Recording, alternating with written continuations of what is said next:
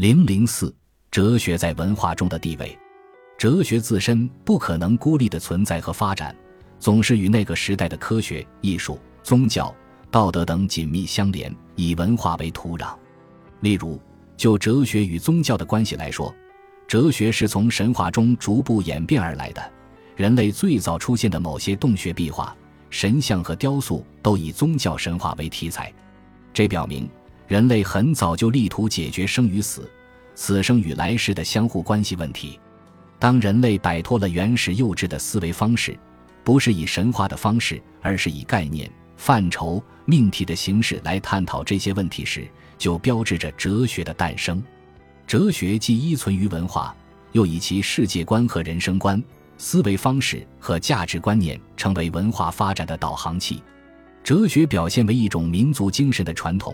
一种内在凝聚力，一种人生境界，并体现了一个民族在特定历史时期所达到的文明程度。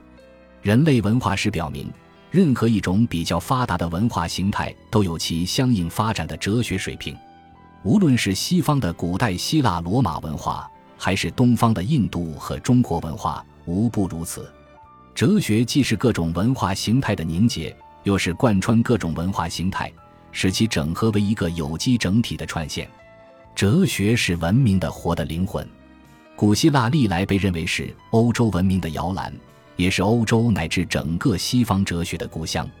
从公元前六世纪左右的泰勒斯开始，逐步形成了古希腊罗马哲学。古希腊罗马哲学最初形态是自然哲学，着重探讨整个自然界的构成问题。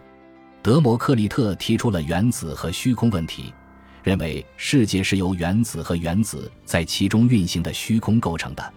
在古希腊罗马哲学家中，普罗泰戈拉具有特殊地位。他把哲学重点由研究自然转移到人自身，提出了人是万物的尺度的著名论断。苏格拉底和柏拉图继续沿着这个方向前进，把人、人的自我意识、人的生命和价值，以及真理和正义。善和美作为研究对象，大大拓展了哲学的内涵。古希腊罗马时期是人类文明的早熟时期，那些著名的哲学学派，如米利都学派、艾菲斯学派以及毕达哥拉斯、苏格拉底、柏拉图、亚里士多德等著名哲学家，使古希腊罗马文明发出耀眼的光芒。古希腊罗马哲学影响并渗透到诸多文化领域。构成了这些文化领域创造的思想催化剂，例如，毕达哥拉斯学派关于美食和谐的观点，就同他们关于树的哲学思想密切相关。至于古希腊罗马哲学对西方人文主义思潮的影响，是众所周知的。人文主义的兴起同研究古希腊罗马哲学是不可分的。初期的人文主义者把目光转向被淹没的古希腊罗马文化。他们搜集古代作品的手稿、抄本、残破的艺术雕塑和绘画，以及被埋在罗马废墟下的文物，并把注意力集中于古希腊罗马的哲学思想，力图从古希腊罗马哲学关于人的理论和对人的赞美中，找到以人为中心的历史和理论根据。中国哲学是中国文化的世界观基础和重要的组成部分。中国是东方文明古国。哲学思想源远流长，在《周易》八卦观念中就包含朴素辩证法和朴素唯物主义的思想。到春秋战国时期，中国哲学逐渐形成，产生了诸子百家，其中儒家、墨家、道家、法家、名家、阴阳家产生了广泛的影响。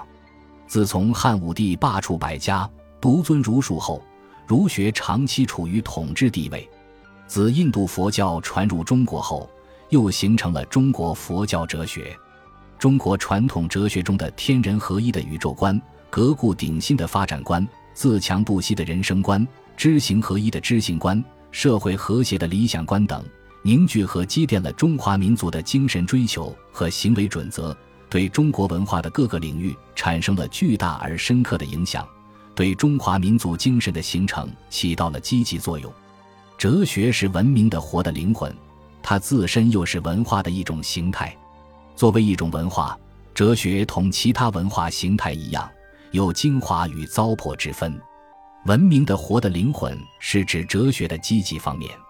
因此，有一个如何对待哲学传统的问题：我们既不能采取虚无主义，也不能采取复古主义。我们要使传统中优秀的文化在当代得到发扬，又要使当代文化从传统中吸取营养。